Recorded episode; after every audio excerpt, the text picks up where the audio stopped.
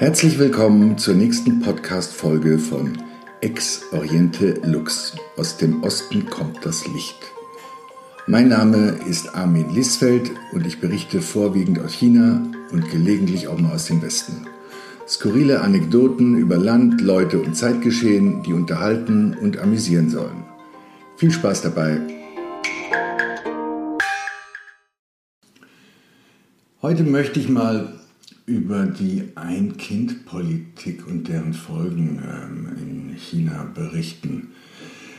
Die Ein-Kind-Politik gibt es zwar offiziell nicht mehr seit ein paar Wochen, und zwar wurde jetzt sogar die Drei-Kind-Politik eingeläutet.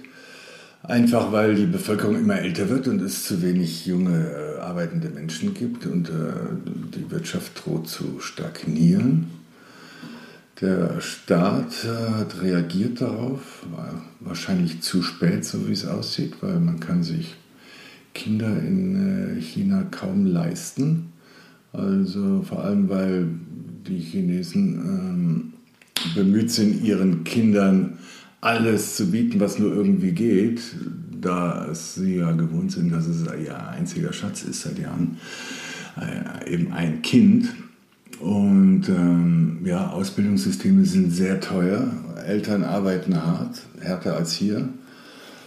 Und ähm, ja, diese Ein-Kind-Politik, ich meine, so brutal und restriktiv die ähm, war, vor allem aus unseren Augen, so hat sie dem Land doch schon sehr geholfen. Also dadurch ist äh, das Land gewachsen, wirtschaftlich. Also der Erfolg ist ganz stark daran gekoppelt der Bildungsstand. Also wenn man mal vergleicht mit dem Nachbarland Indien, das ja ähnlich äh, hohe Bevölkerungsdichte hat, wo ja diesbezüglich nichts passiert und, äh, und auch viele gar nicht zur Schule gehen, dann sieht man schon mal, dass das trotz allem ähm, dem Land und dem Wohlstand auch der Bevölkerung unter dem Strich sehr gut getan hat. Ich meine, im alten China waren sieben Kinder, glaube ich, Standard. Also manche hatten noch mehr. Und ähm, ja, nichtsdestotrotz hatte das Ganze natürlich äh, übelste Folgen auch auf die, äh, auf die Menschen, also vor allem in den ländlichen äh, Regionen. Also die seelischen Folgeschäden sind enorm. Also ich habe auf meinen China-Reisen einige echt tragische Schicksale getroffen und habe wirklich gestaunt, was, was denen so widerfahren ist in ihrer Kindheit. Und wie sie sich trotzdem irgendwie äh, entwickelt haben und ähm, ihren Weg gegangen sind. Also ein Beispiel möchte ich heute mal ähm, vorstellen. Das ist May, eine ganz liebe Freundin aus Shanghai. May ist 36 Jahre alt und ist ähm, Schmuckhändlerin in Shanghai. Ich habe sie vor zwei, drei Jahren kennengelernt und ähm, ihre, bin halt mit ihrer Geschichte ganz gut vertraut. Und das war schon eines der bewegendsten äh, Schicksale, Geschichten, die ich so gehört habe in China. Ja, ich werde es euch mal ein bisschen erzählen, was May so widerfahren ist in ihrem Leben. Sie stammt aus Fujin. Das ist eine kleine Stadt, also wirklich einem kleinen Kaff am äh, östlichsten Zipfel der Volksrepublik. Ja, von den Bergen ihrer Heimat aus kann man sogar bis nach Russland äh, rübersehen bei klarem Wetter. Minus 20 Grad sind im Winter Standard. Es werden auch manchmal bis zu minus 40 gemessen. Im Sommer hat es dafür plus 40 Grad. Sprich, wer hier aufwächst, der ist abgehärtet fürs Leben den kann eigentlich nichts mehr wirklich erschüttern. Auch nicht, wenn man als hässlich verspottet wird. Ja. Allein Mays Duclatin und ihre breite Nase reichen aus, um im, im alten China als unattraktiv zu gelten. Also, da sie zusätzlich auch noch äh, klein ist, ich weiß nicht, was ist May, so 1,55, 1,56 groß, und ein bisschen mollig ist, hat sie doppelt schlechte Karten. In China werden solche Frauen als Diaosi äh, bezeichnet, was übersetzt schlicht so viel wie Loserin bedeutet. Also eine klassische Diaosi ist einfach arm, hässlich und hat kein Benehmen. Sie steht im Gegensatz zur Beifumei. Die Beifumei entspricht dem alten äh, klassischen Schönheitsideal in China. Und zwar Beifumei, das heißt so, Bei heißt so viel wie weiß, Fu heißt reich und Mei heißt hübsch. Also die chinesische äh, Idealfrau ist also weiß, reich und hübsch. Also sie sehen alle so ein bisschen aus wie so Porzellanpüppchen. Das kann man in den sozialen Netzwerken ganz gut beobachten. Ja, Im neuen China ist es natürlich alles nicht mehr so äh, hart, vor allem in den Großstädten, aber in den Social Networks liefern sich Diaosi und Beifumei so kleine Wettkämpfe. Ja? Also diese Beifumais inszenieren sich halt wunderbar ja, und mit Photoshop und, äh, und schön gestylt und mit westlichen Luxusprodukten, Dior, Prada, Louis Vuitton, hast du nicht gesehen.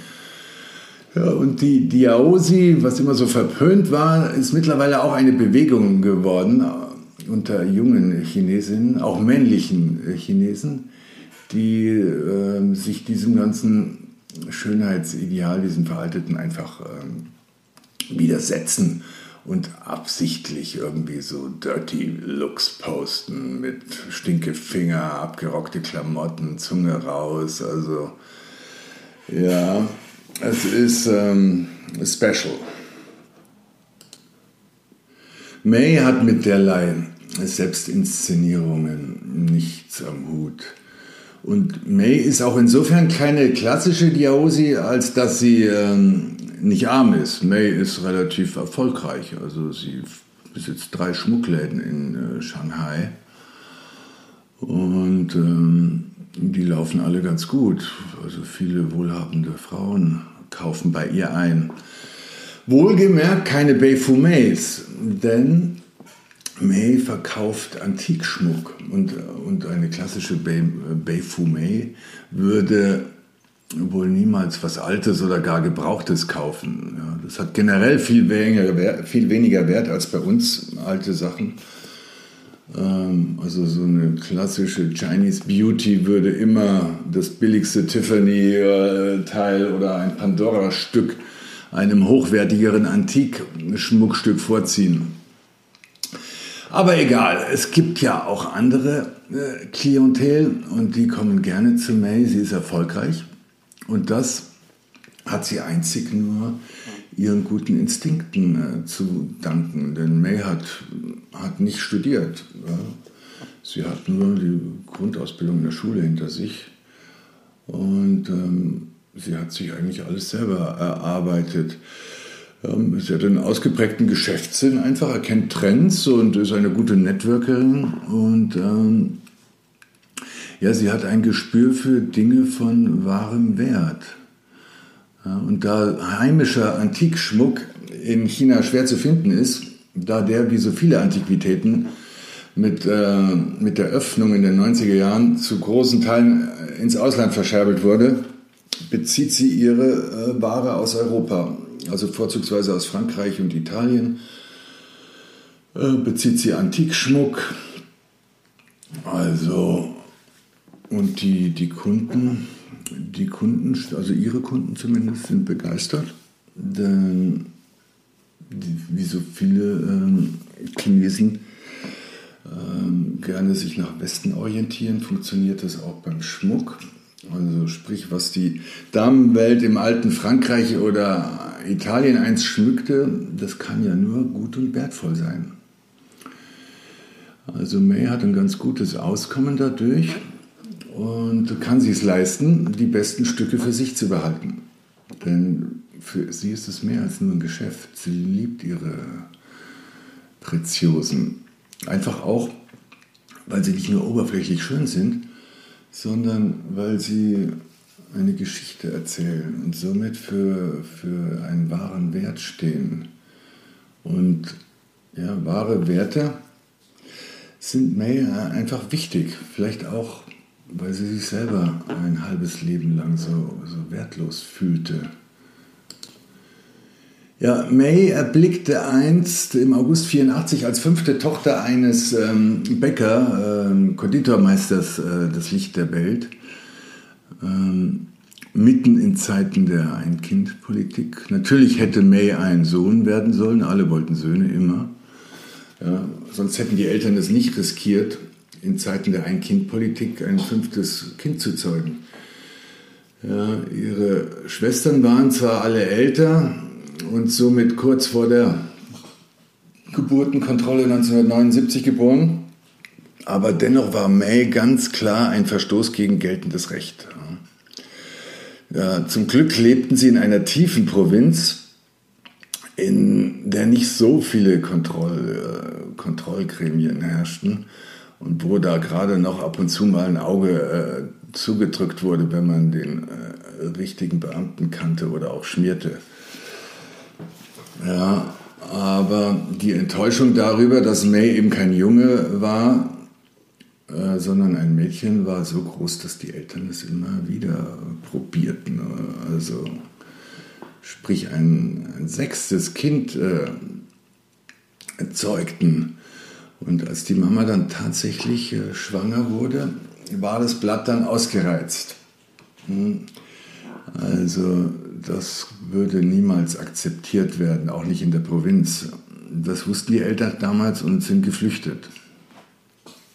Ja, May hat es also erzählt, das muss ganz abenteuerlich gewesen sein. Sie haben wirklich alles zurückgelassen, alles aufgegeben und sind quer durch die Pampa gezogen, haben ständig den Wohnort gewechselt, um nirgends aufzufallen, äh, weil sie einfach Angst hatten, dass man die Mama sonst zur Abtreibung äh, zwingen würde, was durchaus möglich gewesen wäre. Ja, irgendwann kam die Mama dann da nieder in einem entlegenen Bergdorf und sie waren wirklich in einem abenteuerlichen Versteck irgendwo in der Berglandschaft, in der Höhle oder in einer Blockhütte, ich weiß es nicht mehr genau. Auf jeden Fall, ich musste, ich hatte sofort die Geburt Jesus äh, Christus vor Augen, äh, irgendwo versteckt im Stall. Ja. Für, die, für die Eltern muss es ein Riesending gewesen sein. Das war für sie wohl der gerechte Lohn für all die Strapazen und Entbehrungen, die sie erlitten haben. Also für sie war es die äh, Erfüllung aller Wünsche und Gebete. Ja, also dann mit sechs Kindern schließlich hm, kehrten sie dann einfach in ihre Heimatstadt zurück, weil das Kind war jetzt da. Ich meine, abnehmen kann man das jetzt nicht einfach so. Oder wenn die Kinder da sind, sind sie da. Dann hast du halt mit Konsequenzen zu rechnen. Aber die Behörden sind zumindest so machtlos, als dass sie das Kind nicht äh, irgendwie konfiszieren könnten oder so. Ich meine, ganz so, ganz so brutal war das ja auch nicht im alten China. Sie mussten dann äh, jedes Jahr ein paar Tausender Strafe abdrücken. Und der Vater wurde natürlich, wie in solchen Fällen üblich, äh, kastriert. Aber das war es ihm wert, denn dafür durfte er jetzt endlich einen Sohn, einen Stammhalter großziehen. Ja, sechs Kinder satt zu bekommen, das war jedoch kaum zu stemmen. Also die Eltern hatten dann zwar wieder irgendeinen Betrieb, eine kleine Bäckerei oder auch so einen kleinen Imbiss äh, mit, mit Restaurant, aber das brachte nicht genug ein, um sechs Kinder durchzufüttern. Äh, zwei Töchter mussten schließlich dran glauben und wurden zur Adoption freigegeben. Ja, sie fanden beide jeweils ein neues Zuhause im, in einem Nachbarstädtchen irgendwo, hat mir May erklärt, bei, bei Ehepaaren, die eben selber keine Kinder kriegen konnten. Und ähm, ich war so bestürzt, als ich May fragte, ob sie denn dadurch sehr traurig gewesen wäre, dass ihre Schwestern plötzlich weg mussten. Und sie meinten, nö, nö, gar nicht. Im Gegenteil, sie war neidisch, weil sie hat die Schwestern so einmal im Jahr besuchen dürfen und fand, dass die ein viel schöneres, äh, luxuriöseres Leben führten als, als sie. Und äh, das hätte sie auch gern gehabt. Dann hat sie ihre Eltern gefragt, ob sie denn nicht auch Adoptiveltern haben könne. Und sie meinte, ja, ihre Eltern hätten zu ihr gemeint, das sei nicht möglich, ne, da sie zu hässlich sei. So ein hässliches Kind wie dich, das kriegen wir nicht los. Ja, das ist natürlich heftig. Also, das hat sie mir so ganz normal erklärt. Mir ist so der Kinnladen runtergefallen irgendwie. Ja, ihre Schwestern seien einfach viel schlanker gewesen, hätten makellose Haut gehabt, das sei wichtig für Adoptionen. Und ähm, das war das Glück der Familie, dass sie zwei schöne Töchter gehabt hätten, sonst wären die auch nicht vermittelbar gewesen. Und äh, die Familie hätte noch viel mehr äh, Not leiden müssen. Ja, ist brutal, aber ist Realität, zumindest im alten, im alten China und in Zeiten der Ein-Kind-Politik, die eben trotz allen Wohlstandes auch sehr, sehr viel Leid verursachte. Ähm, Adoptionen sind im alten äh, Großfamilien China auch äh, keine Seltenheit gewesen. Interessanterweise hatte Mays äh, Vater auch elf Geschwister gehabt und sei deswegen auch äh, weggegeben worden von seinen Eltern. Und verrückterweise hat die Familie ihrer Mutter ihren Vater adoptiert. Ja? Also sprich, ihre Eltern sind zusammen aufgewachsen. Und, äh, ja, und für ihre Mama war der Papa immer eher wie so ein Bruder gewesen. Und äh, für sie war auch nie vorstellbar gewesen, dass sie diesen kleinen Quatschkopf mal heiraten würde, weil er in ihren Augen immer ein dummer kleiner Junge war. Ja, und auf Nachfrage, wie es dann doch dazu gekommen sind, hat die Mama, gekommen ist, hat die Mama dann der May erklärt, dass der Adoptivbruder irgendwann zum Militär musste. Und als er zurückkam, sei aus ihm plötzlich ein richtiger Mann geworden. Und da habe er ihr plötzlich gefallen und sie habe eingewilligt, ihn zu heiraten. Tja, ganz normaler Chinese-Style. Crazy. Ne? Ja, aber das war eine Wahl, eine Hochzeit, ähm, die sie in Folge äh, lange bereuen sollte. Denn das Leben mit diesem Adoptivbruder, Schrägstrich Ehemann, war wohl nicht einfach gewesen. Ja, Mai erinnert sich, dass sie sich dauernd gestritten haben, als sie klein war und äh, dass sie immer darunter gelitten hat. Und ja, und dass sie immer nur am Schuften waren, um die Kinder durchzubringen. Und der Papa hat getrunken und gezockt und hat die ganze Kohle auf den Kopf gehauen. Ja, und es muss wohl sehr, sehr bitter gewesen sein. Hm, vor allem bis der Sohn kam. Also dann hat sich der Vater wohl gefangen dann war wohl sein, seine Vorstellung von Familienglück irgendwie gesichert. Heute würden sich ihre Eltern zwar irgendwie lieben, hat sie gemeint, oder glaubt sie zumindest, aber der Weg dahin muss eben sehr brutal gewesen sein. Also das war so schlimm, dass sie auch oft nichts zu essen hatten oder dass nur Teile der Familie äh, Essen bekamen an manchen Tagen. Ja, das wollte May natürlich nie erleben. Sie wollte nie den Weg ihrer Mutter gehen. Sie wollte unbedingt von klein auf, dass es ihr später mal besser geht. Und da sie an dem Glauben aufwuchs, hässlich zu sein, hat sie sowieso nie damit gerechnet, dass da mal ein Mann äh, in Funktion eines Versorgers auftauchen würde. Ja, und äh, dass da mal einer kommt und sich für eine hässliche Frau interessiert, wie sie meinte, war nicht vorstellbar. Deswegen war ihr von klein auf klar, dass sie in irgendeiner Form für sich selber sorgen muss und ähm, hat ja, daher so einen Ehrgeiz entwickelt und ähm, ja. Sie wuchs also in dem Glauben auf, ein hässliches Mädchen zu sein, unbeachtet natürlich von Jungs, gleichaltrigen Jungs in Teenagerzeit, das kannte sie alles nicht. Nie hat jemand hm, Interesse gezeigt. Sie wurde in der Schule gemobbt, gedisst. Das ist ja weltweit ein Phänomen, aber in China ganz besonders. In den Provinzen, boah, wirst du schon, kannst du schon ganz übel gedisst, wer gemobbt werden als ähm, Diaosi, als vermeintlich hässliches Kind oder Kind, das nicht der Norm entspricht.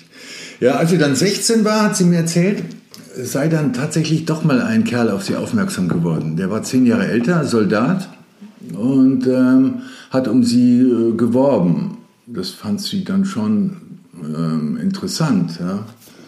Also es tat gut, das mal zu erleben, hat sie mir gedacht, äh, hat sie mir gesagt.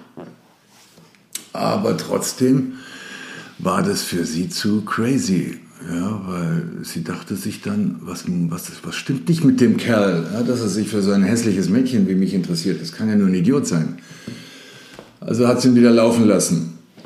Ja, und ähm, ein Jahr später ergab sich dann wieder so eine Situation, und ähm, jemand zeigte Interesse und sie hat dann gesagt, diesmal lässt sie sich darauf ein und sie hat sich gehen lassen und sie war dann so verliebt in ihn, dass sie ihr Schulexamen sogar sausen ließ. Als er nämlich endlich dann mal um ein richtiges Date in einer entfernten Stadt bat, war das gerade ihre Abschlusswoche in der Schule. Und ähm, sie musste trotzdem nicht lange überlegen, mache ich heute meine Abschlussprüfung oder fahre ich zu dem Date? Ja. Ich habe gesagt, das war mir alles wurscht. Da war endlich mal jemand, der mir das Gefühl gegeben hat, begehrenswert zu sein. Ich habe aufs Examen geschissen und bin einfach zu dem Date in die andere Stadt gefahren. Ja, für die Erfahrung musste sie dann das letzte Schuljahr wiederholen. Und der Typ hat es wohlgemerkt nicht wertgeschätzt und ihr in Folge ihr Herz gebrochen. Ja, arme May, harter Weg. Daran hatte sie dann lange zu knabbern, wie sie mir erzählt hat. Und ähm, es hat dann wieder länger gedauert, bis mal ein neuer äh, Verehrer des Weges kam. Wieder ein Soldat. Ja, und sie meinte, bei dem äh, wäre sie dann vorsichtiger gewesen. Sie hätte ihn lange zappeln lassen. Und bis sie sich ihm genau an ihrem 20. Geburtstag schließlich äh, hingab. Ja, sollte, sie wollte sich einfach sicher sein, dass sie auch beim, beim ersten Sex nicht auch von irgendjemand enttäuscht wird. Ja, sie war Jungfrau noch mit 20 und ähm, er war zehn Jahre älter, hatte Erfahrung und ähm, sie hoffte, dass er sie quasi in die Liebe einfühlt. Das Einzige, was sie gehört hatte über Sex, ist, dass es beim ersten Mal schmerzhaft sein soll und dass man danach blutet. Ja, sie hatte dann also Sex mit ihm, hatte jedoch keine Schmerzen dabei und hat danach auch nicht geblutet. Für sie muss da eine Welt zusammengebrochen sein. Also so wie sie mir das beschrieben hat, sie hat sie war fix und fertig. Das hätte sie in so große Selbstzweifel gestürzt, und sie nur darin bestärkt, äh, dass sie nicht normal sein. Sie meinte, was stimmt nur nicht mit mir? Alle sagen, Sex tut weh und danach muss man bluten. Nur bei ihr ist alles anders. Ja, May ist einfach nie aufgeklärt worden. Ja, von der Mama nicht, in der Schule auch nicht. Und äh, sie hat dann im Internet recherchiert und so ein paar halbgare Antworten im alten Internet gefunden. Äh, aber so richtig, richtig aufklären konnte sie niemand. Sie entschied sich dann für Learning by Doing und hielt am Freund fest. Und ähm, die Beziehung war wohl sehr körperlich. Es war, es war ein Soldat, der lange weg war und keine Frau gehabt hat, wie sie mir erklärte. Und der sehr genoss, dass da ein junges, unerfahrenes, unerfahrenes Mädchen war dass ich ihm hingab und alles mitmachte, was er wollte. Ja, für sie war das okay, hat sie mir erklärt und ähm, sie vertraute ihm einfach. Sie wusste es ja eh nicht besser. Und ähm, als sie dann nach zwei Wochen äh, beim Beischlaf plötzlich das Bluten anfing, war sie regelrecht erleichtert. Sie meinte, das war für sie äh, ein Riesending. Danach hat sie sich dann zum ersten Mal wie eine richtige Frau gefühlt. Ja, drei Jahre hielt äh, diese erste Liebe in Mays Leben Und es war äh, zugleich der erste und auch der letzte Landsmann, mit dem sie jedes Bett teilte, wie sie mir erklärte. Ja. Also sie datet keine Chinesen mehr. Die sind ihr einfach nicht locker genug, wie sie immer sagt.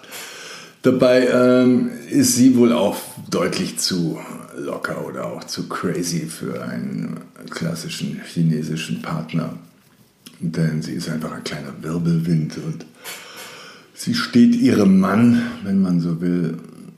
Sie ist erfolgreich und ähm, ja, sie ist einfach nicht devot genug für den klassischen chinesischen Partner und, und eben halt auch nicht äh, oder auch zu weit entfernt vom klassischen ähm, Schönheitsideal. Ja. Ähm, daher hat sie eigentlich seitdem nur ausländische Partner gehabt. Also, und ähm, an denen mangelt sie nicht. Also sie ist äh, zugänglich, äh, temperamentvoll, sexy auf ihre Art. Also Abenteuer hat sie immer wieder. Und, ähm, aber heiraten wollte sie nur einmal. Und zwar, die Story hat sie mir erzählt, das war ein neuseeländischer Expert, der für ein paar Jahre in Shanghai gelebt hat. Der war 1,95 groß, also drei Köpfe größer, 40 Zentimeter größer oder was. Und es muss wohl ein sehr komischer Anblick gewesen sein, wie sie mir erklärt. Ähm, also optisch sowieso, aber auch, äh, aber auch sonst, denn ähm, außerhalb des Bettes konnten wir nur mit Dolmetscher, Dolmetscher äh, kommunizieren, wie sie mir erklärte, weil äh, sie sprach damals noch kein Englisch und äh, der Typ, der Neuseeländer, sprach kein Chinesisch. Das hat trotzdem zwei Jahre lang funktioniert. Und ähm, der Neuseeländer hat wohl immer, ich weiß nicht, irgendein Business-Typ hat immer eine Sekretärin oder Dolmetscherin dabei gehabt. Ja, schräg. Es gibt halt nichts, was es nicht gibt. Gell? Und ähm, auf jeden Fall, der Typ hatte ernstes Interesse, auch als ihn seine Firma nach äh, Europa, nach Wien versetzte. Ähm, fragte sie, ob sie nicht mitkommen will als, als seine Frau. Ja. Das Gespräch oder der Antrag, wenn man so will, fand wohl auch via Dolmetscher statt. Und sie fragte ihn dann via Dolmetscherin, äh, wie er sich das denn vorstelle und was sie denn in Wien machen solle als Chinesin ohne Sprachkenntnisse. Und dann ließ er übersetzen, ja, du musst überhaupt nichts tun, du musst mir eigentlich nur äh, jeden Tag einblasen, wenn ich von der Arbeit nach Hause komme. Ja, das hat, ihm die, das hat ihr die Dolmetscherin, Dolmetscherin so übersetzt. Ja. Das war wohl ein kleiner Schock. Also es sollte wohl irgendwie ein Scherz sein, meinte sie, oder sie glaubte, er wollte, es war ein Versuch, witzig zu sein, aber da hat sie zum ersten Mal erkannt, was das für ein Arschloch, was das für ein Idiot war. Und äh, damit war das Thema natürlich durch für sie. Und dass sie damals schwanger war, hätte sie ihm dann auch nicht mehr gesagt. Ja. Das Kind ließ sie lieber abtreiben. Abtreiben ist in China generell kein Problem. Hm? Vorausgesetzt, man kann sich die 380 Euro leisten. Denn egal ob ein, zwei oder drei Kind Politik, äh, der Staat zahlt nicht für Abtreibung. Aber May hat ja genug Geld gehabt dafür. Ja, aber May schien das irgendwie gut verkraftet zu haben. Also zumindest, wenn ich das so beurteilen kann, denn sie hat das ziemlich, sie redet ziemlich emotionslos darüber, obwohl sie es wohl genoss, mal ihre Geschichte so zu erzählen. Das ist auch eine Erfahrung, die ich immer öfter machte in China, dass es ähm, eben Menschen gibt, die das, die das schon wertschätzen, dass sie mal alles erzählen können, was ihnen so widerfahren ist und was sie bewegt hat oder, oder geformt hat weil man untereinander da wohl nicht so drüber spricht. Ich, ich weiß es nicht. Ich habe sehr viele offene Gespräche geführt. Gespräche, bei denen mir auf die Spucke wegblieb und meine Gesprächspartner einfach nüchtern weiterredeten. Ja. Ähm, bewegend auf jeden Fall, keine Frage, die Story von May. Ähm, sie hat sie geformt und ähm, heute braucht May keinen Dolmetscher mehr. Also sie spricht gutes Englisch und Idioten erkennt sie auch ohne Dolmetscher. Ja, einfach weil ihr weil ihr nichts Menschliches fremd ist. Sie hat so viel erlebt und so viel durchgemacht. Und ja, es wäre eigentlich nur verständlich, wenn sie das hätte kalt und abgebrüht werden lassen. Aber das ist sie nicht, ganz im Gegenteil. May hat irgendwie für alles und jeden Verständnis. Sie sorgt sich, sie hilft und kümmert und macht und äh, ist äh, verblüffend. Sogar äh, für ihren kleinen Bruder kommt sie auf. Ja, der kleine Bruder, den, für den die Familie so viel gelitten hat, um den sie so gekämpft haben und für den sie quer durch die Pampa gezogen sind, fünf Töchter ignoriert haben, zwei in Adoptions gegeben haben. Der kleine äh, Bruder, ich habe ihn auch kennengelernt, äh, ein furchtbar verzogener Fratz. Der kommt überhaupt nicht klar im Leben. Er weiß nichts mit sich anzuhören. Er hängt da und bei May im Laden ab, ähm, kassiert ab und zu mal, wenn sie weg ist, motzt die ganze Zeit und ist einfach ein, äh, ja, ein anstrengender, verzogener Balk. Also Anfang 20 oder ich weiß es nicht, 25 vielleicht. Ja, May ähm, kriegt auch nur patzige Antworten von ihm. Also ich hatte mich am Anfang da mal eingemischt, aber gut, das steht mir nicht zu. Mary sagt, das ist halt so, sie füttert ihn durch ja, und hält ihn eigentlich äh, echt aus. Sie, sie zahlt ihm eine Wohnung in der French Concession von Shanghai, jetzt nicht die billigste Wohngegend. Ja. Das könnte er sich niemals selber leisten. Ja, sie füttert ihn durch. Er kriegt Taschengeld und ähm, dafür tut er wieder, will ich ab und zu mal in einem ihrer Shops aushelfen. Und ähm, ja, May meint, sie weiß, äh, dass er sie nicht respektiert, aber das ist okay. Weil sie wüsste schließlich, dass er es nicht einfach hatte. Und dass er die schwere Kindheit einfach nie verarbeitet hätte. Ja, die Kindheit war, weiß Gott, schwer. Also deswegen habe ich sie dann mal gefragt, ähm, ob es denn nicht irgendwas Schönes gäbe aus ihrer Kindheit, irgendwie oder was denn das schönste, die schönste Erinnerung ever gewesen sei als kleines Mädchen. Ja, da hat sie nicht lange überlegen müssen, weil anscheinend gab es da nur eine und die kam sofort wie aus der Pistole geschossen, die Antwort. Und zwar hat sie mir erklärt, sie waren als Kinder natürlich äh, oder als Familie nie im Urlaub gewesen und das höchste der Gefühle war in den Sommerferien mal ein gemeinsamer Ausflug in den Park gewesen. Aber es hätte da diesen einen Sommer gegeben, mhm, in dem die Eltern mit den Kindern, mit allen Kindern ins Freilichtkino gegangen äh, seien. Und das wäre schon special gewesen. Sie zeigten damals einen Film, der hieß übersetzt Die beste Mama der Welt. Ja, und das war für May äh, ein wahnsinnig ja, emotionaler Moment. So was Schönes hätte sie noch nie gesehen, hat sie mir erklärt. Es war so schön, dass sie das Weinen angefangen hätte. Und es sei das erste und das letzte Mal in ihrem Leben gewesen, dass sie geweint hätte. So, ihr Lieben, das war's für heute. Vielen Dank fürs Zuhören. Ich hoffe, es hat euch gefallen. Mein Podcast gibt es auch als Blog, selber Titel Ex Oriente Lux, zu finden auf meiner WordPress-Seite armin-liesfeld.com. Ich freue mich immer über Feedback und hoffe, ihr seid beim nächsten Mal wieder dabei. Bis dahin sage ich Sei Jan, alles Liebe, bleibt gesund und munter